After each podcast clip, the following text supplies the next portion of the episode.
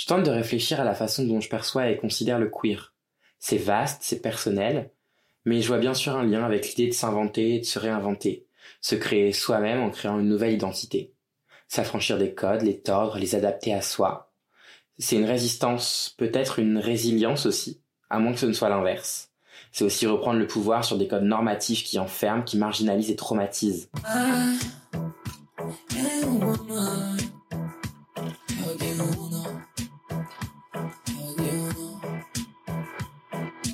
Aujourd'hui, mon invité est Club Kid, le premier Club Kid de Flamboyante. Je trouve ça vraiment super d'entendre ces mots. Il s'appelle Klaus. C'est plus Klaus Maquillé qui m'a appris à être moi au quotidien que, que moi qui l'ai créé lui. Bonjour Klaus. Bonjour. Comment vas-tu? Ça va. On va dire que ça va. On ne se connaît pas du tout et comme je demande à chacun ou chacune de mes invités, euh, est-ce que tu pourrais te présenter un peu? Je m'appelle Klaus, j'ai 22 ans, je suis en train de finir mon master 2 en art plastique et je suis euh, club kid. Bonsoir. Partie du collectif Les Dépotoirs et du euh, collectif Kindergarten. Est-ce que pour toi ça signifie quelque chose? Euh, Est-ce que ça fait sens quand je parle de culture queer? Euh, Est-ce que c'est quelque chose que tu as découvert que tu découvres encore ou qui s'est imposé à toi? Je pense pas que ça s'est imposé à moi dans le sens premier comme on peut dire ça s'impose à toi parce que le queer est quand même un mouvement qui est assez complexe, qui est très compliqué. C'est toujours ultra compliqué de déconstruire entièrement tout ce qu'on nous a appris depuis que, depuis qu'on est né.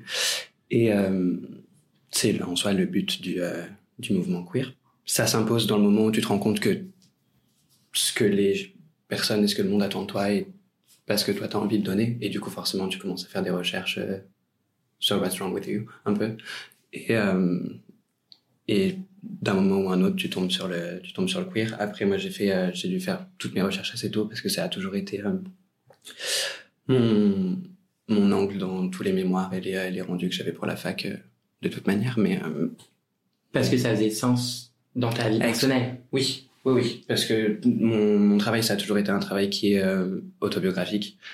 Et euh, du coup je je pouvais pas ne pas parler de ne pas parler du queer. Et ça m'a justement appris plein de choses en pensant parler d'un truc qui était infime ou un petit détail tu te rends compte qu'en fait il y a toute une culture et tout un mouvement et plein plein de textes et plein plein de de grandes personnes qui ont dit des choses dessus et qui continuent à en dire. Tu penses que cette culture queer, tu, on, la, on continue de la découvrir au quotidien ou c'est quelque chose que tu penses avoir, euh, que tu maîtrises maintenant?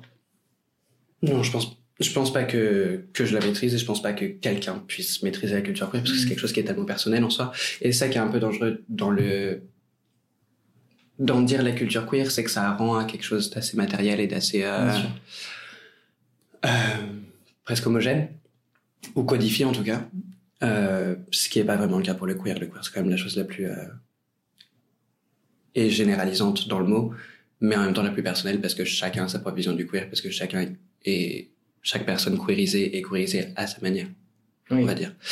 Et euh, donc oui, c'est clairement un truc qu'on continue, enfin que je continue en tout cas à découvrir, à découvrir des, des nouveaux trucs que moi je dois déconstruire vis-à-vis de moi-même, vis-à-vis des autres, euh, des nouvelles personnes qui ont écrit des choses il y a littéralement 20, 30 ans. Et, euh, et tu dis, oh mon Dieu, ça a été là tout le long, mais c'est quelque chose dont, dont on parle pas, et surtout, genre, c'est des écrits qui sont pas forcément les écrits dans lesquels on a le plus accès non plus. Et du coup, tu dis, ah, je viens, de penser à ça, et en fait, c'est tout un, tout un truc qui existe depuis mmh. très longtemps, et du coup, ça te donne des nouvelles clés. Et c'est, euh, donc, je pense que c'est vraiment euh, quelque chose de perpétuel qui grandit tout le temps parce que le queer va évoluer vis-à-vis de la société qui est autour, de toute manière, parce que c'est le queer est fondamentalement lié avec euh, à la société dans laquelle il existe. Et c'est pas immuable.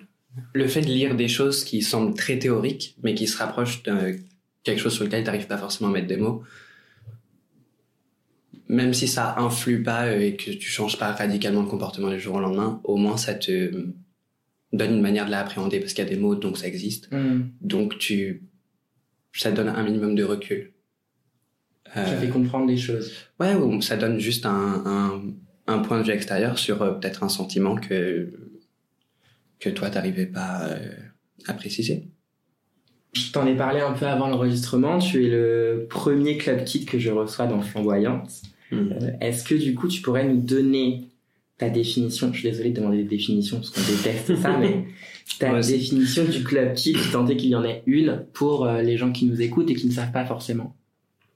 Théoriquement, si on veut faire la chose de manière très elliptique, euh, le club kid, c'est une, une espèce de forme de drague qui n'est pas ancrée dans le genre, mais qui est plus ancrée dans une sorte d'absurdité et d'ultra exubérance qui n'a pas de genre, euh, et qui du coup permet de faire des choses complètement absurdes et de devenir une espèce d'œuvre d'art ultra stupide, comme une drag queen devient une drag queen.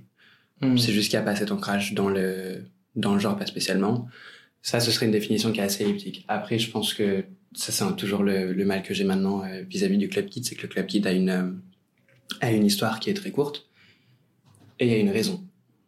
C'est la mort de Warhol, c'est le plus d'endroits pour sortir, c'est vous voulez nous mettre dans des, euh, vous voulez nous cacher, nous mettre dans des ghettos, ben je vais prendre le plus de place possible et être le plus absurde possible. On va aller faire des soirées dans des métros, on va aller faire des soirées dans la rue, on va aller faire des soirées partout. Et c'est au final un mouvement qui est très très court, qui avait une raison euh, géographique, euh, sociétale. Je pense que cette raison maintenant a changé. Mhm. Je pense qu'on a encore à la trouver. Donc tu penses que la raison euh, du club kid aujourd'hui est encore à définir? Ouais. D'accord. Et toi, tes motivations premières quand tu as voulu, euh, enfin quand tu as commencé à être un club kid, c'était en lien à, à cet aspect-là historique ou c'était genre- c'est backstage. Euh, j'ai fait mes recherches sur le Club Kid après avoir commencé à faire du à en faire. Ça m'est jamais venu en fait euh, dans cet élan de se transformer, de passer par l'étape je vais me mettre en femme. Ça, je me suis jamais vraiment posé la question de la même manière qu'une drag queen s'est peut-être jamais posé la question de est-ce que je fais du Club Kid, est-ce que je fais du drag. Je me suis rendu compte que ça pouvait être un outil dans mon travail plus large, parce qu'à la base je fais de la photo et c'était vu que ça a toujours été de de la mise en scène de soi-même et de et de l'autoportrait. Euh, ça permettait justement de passer au-delà du stade genre mise en scène et ensuite mettre du Photoshop et des trucs comme ça et de littéralement devenir l'œuvre d'art pour un soir et pouvoir faire un statement qui sera euh, qui sera pas genre exposé en galerie et touchera un nombre de personnes que ça touchera mais qui touchera les gens euh, Mhm. qui sont là le soir et euh, et aussi parce que moi je pense que j'en avais besoin à ce moment-là de de faire ça pour moi-même Et donc, ce qui est intéressant, c'est qu'à la fois, euh, au-delà de l'aspect euh, personnel, il y a aussi une dimension artistique que tu as vue directement qui t'a intéressé. oui oui oui même si elle a mis longtemps à venir Ouais. il y a quand même ce moyen de devenir euh, et totalement autre que toi, totalement quelqu'un d'autre, mais en même temps, t'es genre t'es un peu trop toi. Je sais pas si ça fait sens. Mhm. Oui, bien sûr. Et et ouais, c'est le. Je pense qu'après c'est aussi peut-être pour ça que que j'ai jamais eu le- l'intention de faire du drag à proprement parler. Parce que du coup, le, pre- le premier truc à chaque fois qu'on se dit euh, pour faire un look, c'est oh, et ça veut dire je peux prendre des clous et faire des faire plein de trucs et faire une sculpture que je mettrais sur mon crâne ou alors genre faire des faire telle chose avec ton corps et tout ça qui va vraiment emmener la chose vers un aspect qui est plus sculptural. Qui, toi, t'intéresse davantage? Alors que peut-être le drag est peut-être un peu plus théâtral Mhm. dans, euh, dans son essence. Même s'il y a quand même tout le reste, euh, sculpte ta wig, fais tes vêtements, sculpte ton corps, machin, mais c'est littéralement le même travail. Je pense que c'est dans un sens différent. Mhm. Et que le club kid permet de, euh, par exemple, si on prend par exemple la folie, l'état mental de la folie, par exemple, genre par le drag, ça passerait par je me mets en femme folle. Ouais. Le club kid peut permettre ce soir je sors en folie. Et t'es la folie. Mhm. Juste pour, pour un soir, t'es un truc complètement absurde et tu trouves un moyen de personnifier un- une idée absurde, quoi. Ouais, du coup, le club kid, selon toi, a encore moins de cadre qu'une drague qui, certes, est euh, libre, mais euh, tend à, à ressembler à ce qu'elle a envie d'être, mais, mais dans, une, dans un cadre donné. Oui, après, le, le truc qui est justement un peu compliqué avec le, avec le Club Kid, c'est que, c'est que ça n'a pas de forme à la base, quoi. Donc, c'est. Il peut y avoir, par exemple, un Club Kid qui a trouvé sa forme et son cadre et qui va décliner ce cadre-là tout le temps de la même manière, mais qui à chaque fois va être différent, mais Mhm. avec un cadre donné. Tandis que d'autres, souvent, euh, genre, font tout et n'importe quoi. euh. Et c'est ça, du coup, qui est un peu compliqué à, à définir, je pense. Et c'est surtout que le fait qu'il n'y ait pas de cadre, euh, généralement, beaucoup de personnes considèrent que c'est un peu de la flemme. C'est un peu rassurant, j'ai la flemme de mettre en drag, bon, je vais faire un petit look club kid. bah non, ma puce. prends un peu plus que de la flemme pour faire du club kid. Je pense que si tu prends, euh, si tu me compares avec Tiggy, Tiggy Euh, Town, Tiggy c'est un autre club kid qui sera, je l'espère, dans Flamboyante rapidement. je suis des deux celle qui fait n'importe quoi et qui fait tout. Parce que je- si, si tu vas sur mon Instagram il y a un moment je suis un cochon le lendemain je suis genre avec une grosse ponytail le lendemain je suis un chien le lendemain je suis avec Mhm. un pompier ou peu importe. Tiggy il a plus genre je sais ce que je fais j'ai mon j'ai mon cadre et du coup il va le décliner et à chaque fois ajouter des choses et le grandir. Donc je pense qu'il a peut-être plus une vision claire de de ce qu'il veut être ce qu'il veut faire tandis que moi j'ai plus une vision claire de chaque look que je fais c'est comment je me sens à ce moment-là Mhm. et Ouais, tu te laisses porter par avec tes un mental états. très instable, ça fait des choses très instables et très très différentes. Euh, à chaque fois, mais qui se reconnaissent. Je sais que j'ai ma silhouette, je sais que j'ai que j'ai ma patte et que les gens savent à peu près à quoi Klaus va ressembler. Des fois, on se surprend. Être club kid, c'est une idée qui est venue chez toi spontanément? Ou c'est venu après euh, une réflexion, une envie, un besoin Non, je pense pas que ce soit que ce soit euh, ni spontané. Je pense pas que c'est non plus réfléchi. Dans les deux cas, c'est le comme on le dira toujours, je pense, c'est la House of Moda qui a qui a fait ça et j'ai mis du temps parce que je, je me maquillais quand même euh, pendant un ouais bien peut-être une année où je me maquillais dans un pseudo club kid on va dire euh, parce qu'on s'était pris au jeu de le faire pour euh, pour cette soirée pour d'abord la FNAP, puis après, puis après d'autres soirées, parce qu'au final c'est fun et je me suis rendu compte que je suis beaucoup plus à l'aise. J'étais beaucoup plus à l'aise comme ça avec les gens, parce que j'ai énormément d'anxiété sociale. Donc je me suis rendu compte que j'étais plus à l'aise avec les gens à ce moment-là, donc euh, j'allais continuer à le faire. Et ouais, ça a quand même pris bien un an et quelques avant que je dise que ah ça en fait je peux en faire quelque chose et je peux le pousser clairement plus loin. Et là encore, il y a encore plein de...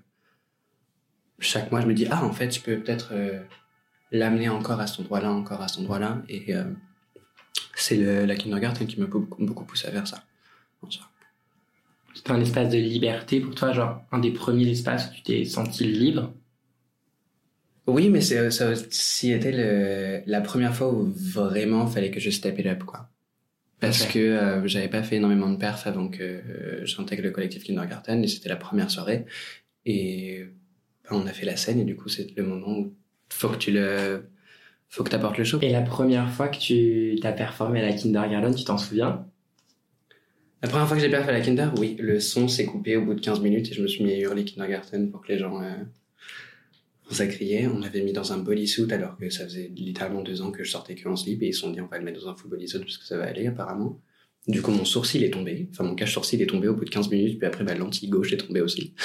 C'était une, so- une soirée sympa, mais c'était très jouissif. Et je pense que ce soir-là, on a tous tilté dans le collectif qu'on tenait quelque chose de d'important. De trucs Qui qu'on pouvait, ouais, qu'on pouvait amener loin. Même tous les cafouillages qu'on a eu, parce que c'est la première fois qu'on faisait et un show aussi long, et une première soirée. Forcément, une première soirée, c'est jamais forcément comme, euh, comme on l'imagine. Mais, euh, ouais, je me souviens beaucoup plus de stress que maintenant, parce que c'était la première fois que tu te retrouves devant 300, 400 personnes. Et après, tu te rends compte qu'en fait, à la Kinder, on fait pas des shows qui se regardent enfin, attentivement. Donc, en fait, tu te rends compte que bah, ils dansent avec toi et c'est pas toi qui danses devant eux. Devant elle, eux. Est-ce que tu pourrais un peu euh, en parler, justement, et la présenter pour les gens qui ne connaissent pas et qui, du coup, viendront peut-être euh, gaiement à la prochaine? Alors, la Kindergarten Party est une soirée euh, qui est organisée par euh, deux clubs kids, Tiggy Thorn et le Marmoset, dans le but de faire un revival justement de la culture club kid euh, des années 90. Le Kindergarten est aussi un collectif de huit personnes avec des DJ, des, euh, des club kids, des performeurs, des danseurs et tout ça, dont moi. Et on fait une, une soirée tous les deux mois, et où c'est un espace euh, où tout le monde est invité à venir et faire n'importe quoi et à s'amuser comme des petits gamins. Tu parlais un petit peu avant de la confiance en soi. Mhm. Euh, je voulais savoir si c'est quelque chose qui te semble important. Enfin, en fait, je sais que j'ai lu un, un papier que dans Vice Mhm. où ils t'ont cité et tu as dit quand tu fais du drag ou du club key, il faut croire en ta personne. Si tu ne crois pas en ta personne, le public n'achète pas ce que tu lui vends. Mhm. Donc est-ce que tu peux me parler plus en détail de cette confiance en soi qui semble nécessaire et que pourtant... Euh, qui est très fausse. Oui, enfin en tout cas tu m'as dit que tu n'étais pas forcément à l'aise. Donc, oh, strictement pas. Donc est-ce que tu peux m'en parler un peu de cette dichotomie entre, entre euh, toi sur scène et toi dans la vie? Je pense quand on fait du drag ou quand on ou du club kid, j'ai tendance à dire du drag, mais qui mhm. englobe aussi le mot club kid, c'est plus rapide. Je pense qu'il y a un mouvement premier qui est que la personne dans laquelle tu te transformes, t'essayes juste envie que cette personne te dise à toi, je suis fier de toi. Et je pense que c'est pour ça qu'on le fait, c'est pour euh, qui est en soi foncièrement club kid, c'est hey regarde, je veux pas de la merde et je vais prendre le max de place que je vais prendre. Et il y a toujours cet aspect un peu un peu étrange quand on est face à quelqu'un, et je sais qu'il y a plein de personnes qui ont dû être face à moi et se dire what the fuck. Euh, quand il y a une transformation si radicale et si exubérante et que la personne a l'air soit très timide ou soit tu sens qu'elle euh, qu'elle aime pas trop ce qu'elle vend, qu'elle croit pas ce qu'elle vend. Et sur scène, ça se voit énormément parce que rapidement les gens bouffent. Et si tu vacilles un, une seconde et que si quelqu'un voit une faille, tout peut partir en. Certaines personnes pensent que faire du drag et mettre autant de maquillage et mettre autant de, perruques, de chaussures, de scorsets et tout ça est un bouclier je suis très de la culture euh, de tout ce qu'est le carnaval à la base, c'est de se cacher pour être mieux soi et se montrer un peu plus parce qu'on n'a pas le, t'as l'impression d'être un peu anonyme. Alors que pas du tout, mais, euh... et je pense que ça fait un peu sale drague et que ça crée une espèce de fausse confiance qui est juste là parce que la confiance en soi c'est un, clairement un gros mensonge, c'est juste un changement de perspective. Tu peux, personne n'est né avec la confiance en soi, c'est un truc qui s'apprend. Mm-hmm. Et, euh, c'est un truc moi qui m'a beaucoup aidé à, en faisant du pied, principalement aussi parce que j'ai quand j'ai commencé j'ai eu toute une période où tout ce que je portais avait l'air très douloureux euh, où du coup les personnes ont un rapport qui est totalement différent avec toi euh, ou par exemple quand je suis en cochon et on voit que je morfle un peu et que je peux pas trop parler et que c'est ça me prend 15 minutes pour juste prendre une gorgée dans ma paille parce qu'il faut trouver le trou dans de faire mmh. le cochon les gens se c'est totalement différent que si j'avais juste un masque de cochon, par exemple, parce que là, on voit quand même l'humain, mais il y a le cochon par-dessus qui va créer genre, ah, cette personne, elle elle se met dans un inconfort, mais apparemment par choix. Donc déjà, il y a, ça crée de l'intrigue.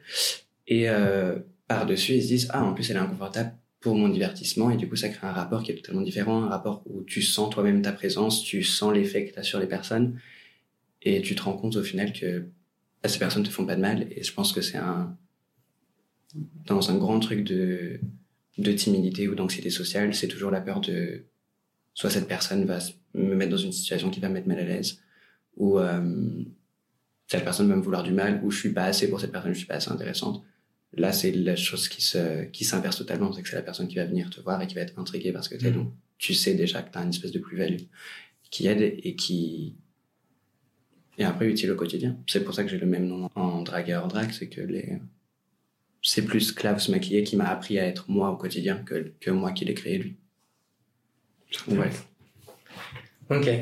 Oui, donc en fait, euh, le Klaus Club Kid euh, t'a façonné aussi dans ta vie personnelle et t'a fait euh, comprendre qui tu étais davantage? J'ai tendance à me perdre rapidement et j'ai tendance à m'effondrer assez rapidement. Et je savais très bien que avoir ce support qui est moi mais qui est pas moi allait pouvoir m'aider à mettre juste un, un curseur à où est-ce que j'en suis, où est-ce que j'en suis émotionnellement, où est-ce que j'en suis créativement en ce moment, où est-ce que j'en suis dans mon rapport aux autres.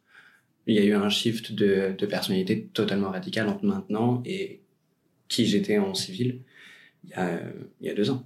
Je considère que c'est plus moi en Club Kid que, moi là Que toi, là où tu me parles. Ouais. Tu as décidé de garder le même prénom aussi en civil qu'en Club Kid. Est-ce que euh, est-ce que ça te va si par exemple je parle de toi, enfin je parle de ton Klaus comme un personnage que tu t'es créé quand même? Oui, parce que Klaus c'est pas mon vrai prénom. C'est un prénom que j'ai euh, que j'ai changé aussi au quotidien. D'accord. Euh, par volonté de reprendre à zéro ce qu'on avait fait, ce que j'avais fait de moi-même à un certain moment. Et depuis ça beaucoup mieux. Mais du coup oui j'ai pas j'ai pas voulu euh, créer en plus deux personnes. Mm-hmm. C'était euh, là, il faut que je pars à zéro, ça va pas du tout. C'est aussi pour ça que je disais que c'est le aussi le club kick qui m'a plus appris à être moi, parce que c'est vraiment un mouvement exactement parallèle.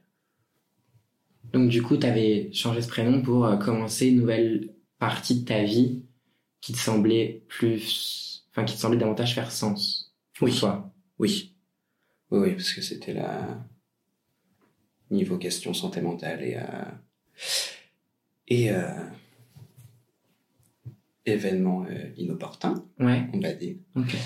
Euh, je savais que j'arriverais pas à continuer si je reprenais pas tout en contrôle. Donc tes performances et tes, tes outfits et ce que tu revendiques à ce moment-là, c'est, ça fait sens en fait, c'est toi. Ce qui est euh, ce qui est très compliqué parce qu'il y a eu euh, début de début de l'année dernière, ça faisait c'était quoi? C'était la la sixième Kinder et j'ai eu énormément de mal à dealer entre ce que moi j'avais envie de faire et ce que je savais que les gens attendaient de moi. Littéralement à deux jours d'écart, j'étais en petit chat de séchir, tout rose, euh, tout mignon avec une gueule un peu terrifiante parce que du coup j'avais même pas envie de me maquiller parce que je savais au fond de moi que j'avais pas envie de faire ce look parce que c'est pas ce que je ressentais. Deux jours après, j'étais en camisole avec un gros harnais avec des pics sur la gueule et des plein d'anneaux dans la bouche et, j'arri- je pouvais pas bouger et je me suis jamais senti aussi bien de toute ma vie. c'était genre, ah, enfin. Parce que c'était comment je me sentais à ce moment-là et c'était la chose la plus honnête que je pouvais faire. Tout artiste, même je pense pour, euh, pour être humain, ça arrivait à dealer entre le, l'attente professionnelle, on va dire, entre guillemets, Mhm. et, euh, et tes envies à toi. Et il y a des moments où tu dois aller au travail. Puis après, il y a des fois, faut juste pas, euh, je sais que j'ai toujours très, euh, tendance à prendre tout très au sérieux et euh, à toujours vouloir faire tout à fond. Quand euh, j'ai fait, j'ai donné la citation que tu avais donnée, enfin que tu avais dite pour Vice tout à l'heure, tu parlais du public qui qui euh, n'achète pas ce que tu lui vends si tu n'es pas assez confiant. Euh, toi, tu penses euh, transmettre ou vendre quoi aux gens? La première fois où je me suis, où, où on s'est dit avec Richard, qui est un performeur de la Kinder, c'est que ce qu'on faisait sur scène était tellement stupide et tellement pas prise de tête et tout le, toute l'ambiance allait avec que deux filles vers le premier rang se sont mis seins nus, ce qui est totalement normal et, je me suis dit waouh, ça veut dire que l'espace est suffisamment chill et suffisamment euh, bon enfant alors qu'il y a énormément d'hommes dans la salle pour que tu te sentes suffisamment en sécurité et que tu, et que tu te sentes dans un espace où tu peux faire ça sans que personne ne Mhm. dira rien et personne n'aura rien dit. Et ça, tu vois, c'est une manière de lâcher, c'est que t'es en train de transmettre Bien une sûr. énergie qui est ultra cool. Est-ce que peut-être que tu avais réussi à transmettre une liberté? C'est toujours ce qu'on essaie de faire ouais, dans, le, dans le truc, c'est d'essayer de faire une espèce de, pas de contre-soirée, mais de co-soirée Mhm. sur scène qui va un peu engrainer les gens à monter avec nous. Et il y a plein de fois où, euh, où j'ai vu des gens qui semblent pas très chauds, où tu sens que, ah, peut-être que je suis pas assez bien sapé, ou peut-être que je suis pas assez sexy, oh, il y a ce mec ultra buff là-bas, il y a beaucoup de ultra questions, bonne qui se pose ultra bien, qui se passe tout dans le truc. Et puis, euh, je sais pas, tu vas me casser la gueule de, casser la gueule sur scène. Et il y a plein de fois, c'est aussi ton rôle en tant que, en tant que drague, en tant que, en tant que kid, d'engrainer les gens à être totalement libre. Pour toi, c'est ça ton rôle? Ouais, moi, je- enfin, j'ai toujours dit, c'est C'est la transmission? Bah, je pense que c'est quelque chose quand même qui est très collectif, quoi, parce que c'est. Bah, mine de rien, tu te mets dans une situation qui est inconfortable pour toi, dans une situation de fun. Ce que j'essaye de faire en gros, c'est de montrer que tu peux aller terriblement mal et en faire quelque chose de fun, ou en tout cas t'en sortir et t'amuser quand même. Tu sens, par exemple, après une performance ou quelque chose, si ça a pris ou si ça n'a pas du tout Mhm. fonctionné Tu le ressens? Vraiment, 4 minutes, si tu sens que le public a pas réagi une fois, c'est la merde. Enfin, tu sens un peu que quand même, tu, tu le tiltes.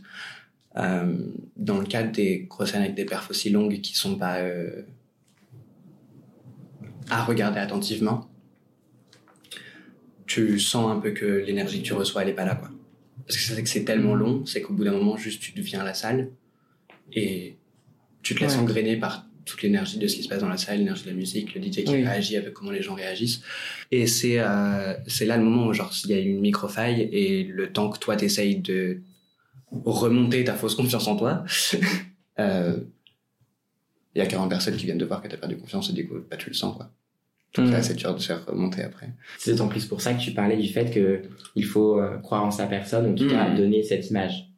Pour que les gens. Ouais, parce que si tu te trouves pas captivant, comment est-ce que tu peux captiver les autres?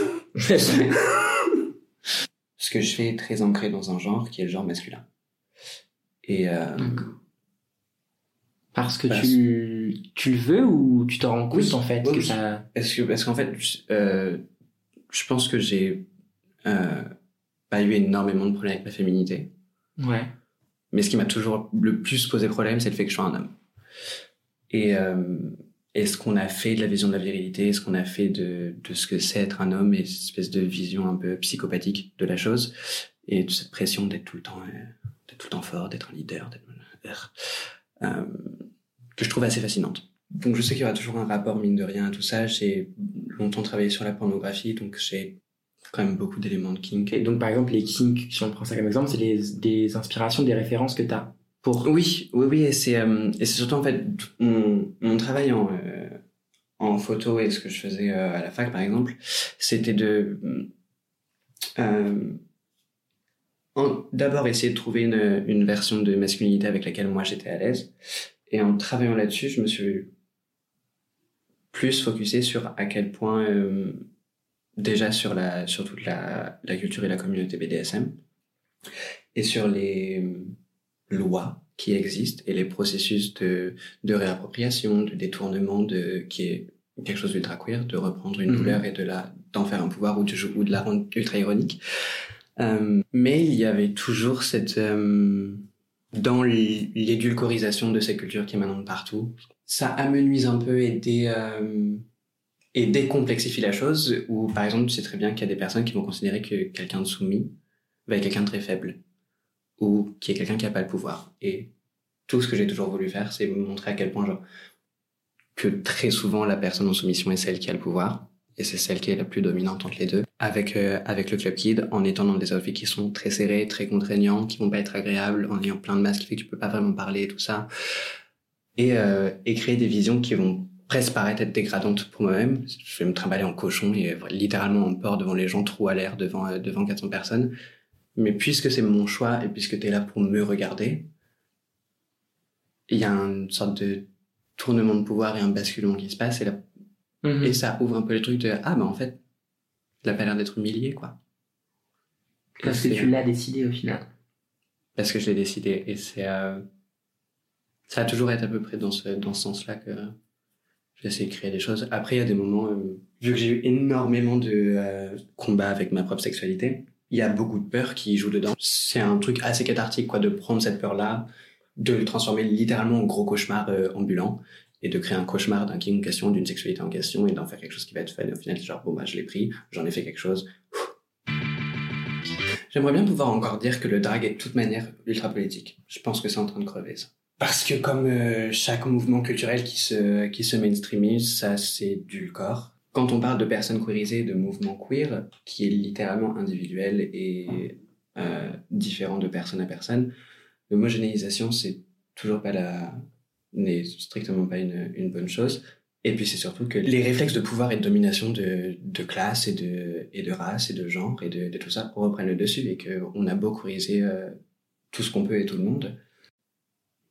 Encore plein de gens qui se revendiquent queer sont pas, euh, ou nouveaux queer ou qui font du drag maintenant sont strictement pas au fait de, par exemple, de la condition des personnes transgenres Mhm. ou des personnes racisées. Parce que du coup, ils, tu découvres le drag qui est quelque chose de foncièrement queer Uniquement par via, le un- via canal qui dont c'est pas le dont c'est pas l'angle. Et euh, c'est triste parce que euh, le drag c'est du fun c'est plein de choses c'est aussi une histoire. Et c'est une histoire qui s'apprend. Et personne d'autre que soi-même peut le peut l'enseigner parce que c'est pas quelque chose qu'on nous enseigne. Et c'est à nous de faire les recherches et c'est à nous en tant que communauté de s'apprendre les choses et de s'écouter. Mais il faut être ouvert à cette euh, à cette à cette conversation et pas juste être spectateur et se dire ah ça a l'air fun donc je vais le faire Mhm. parce que euh, je pense que ça a été le moment où j'étais le, mais le plus triste euh, de ma vie c'est quand une personne qui fait euh, qui fait du travail du club kids m'a dit que le que un elle n'était pas queer et que deux elle trouvait que la vision du queer était oppressive Mhm. Et ça peut ça peut ça peut peut-être le sembler si on ne sait pas ce que c'est le queer ou si on est juste dans un milieu où tout le monde fait ci fait ça il y a des règles mais qui sont juste des règles de respect. Et c'est juste que ça s'apprend quoi. Juste si on si on fait tous nos recherches et si on fait toutes nos recherches et qu'on voit que ah bah en fait c'est pas juste de la LNR quoi. Et c'est ça que tu devrais, euh, que tu voudrais dire, puisqu'en fait, je pose toujours à, à mon invité la question de euh, du conseil euh, à donner à ceux qui voudraient être club kid ou drag. Est-ce que du coup, ce serait ça? Faites des recherches. ouais il y a aucun mal à apprendre son histoire, on va dire. Il peut avoir aussi des conseils moins euh, maternalisants, on va dire. Euh, de ne pas vouloir grandir trop vite. Ouais, c'est-à-dire Bah, si tu te places dans le, dans le cadre où littéralement, quand tu fais du drag, tu crées du club tu crées une nouvelle personne. On est dans la culture du branding, on est dans la culture de faut que je vende ma marque directement, machin, machin. J'espère que toi, en tant qu'être humain, t'es pas la même personne que quand t'avais 3 ans. Et c'est un peu ce, c'est un peu ce truc-là, c'est qu'il y a pas de, il y a strictement pas de mal à se perdre, il y a strictement pas de mal à faire des tests, il y a strictement zéro mal à ne pas être on point. Est-ce que tu peux créer quelqu'un de totalement nouveau? Pourquoi est-ce que tu vas créer quelqu'un qui existe déjà? Ou reprendre tel truc que telle personne a fait parce que tu penses que c'est ça le drag ou c'est ce que t'as vu le drag Non, tu peux littéralement faire ce que tu veux et créer qui t'as envie, qui t'as envie d'être. Ça qui est trop bien, c'est que le, le drag évolue avec la personne qui le fait. Et c'est génial. Et que on a tendance à se dire ah bah maintenant c'est ce que je fais, les gens aiment bien ce que je fais. Et puis toi en tant qu'être humain tu euh, tu grandis et puis ton drag évolue avec. Ce qui est super cool, c'est que tu crées littéralement une nouvelle personne. Merci. je t'en prie. Merci Arthur. Merci à Klaus d'avoir accepté de venir dans Flamboyante. J'ai kiffé cette conversation. Merci à toi pour ton écoute. Tu peux suivre Flamboyante sur les réseaux sociaux. Tu peux aussi t'abonner sur ton application de podcast et laisser 5 étoiles. Vous êtes grave le sang. Je vous love. Intense passion.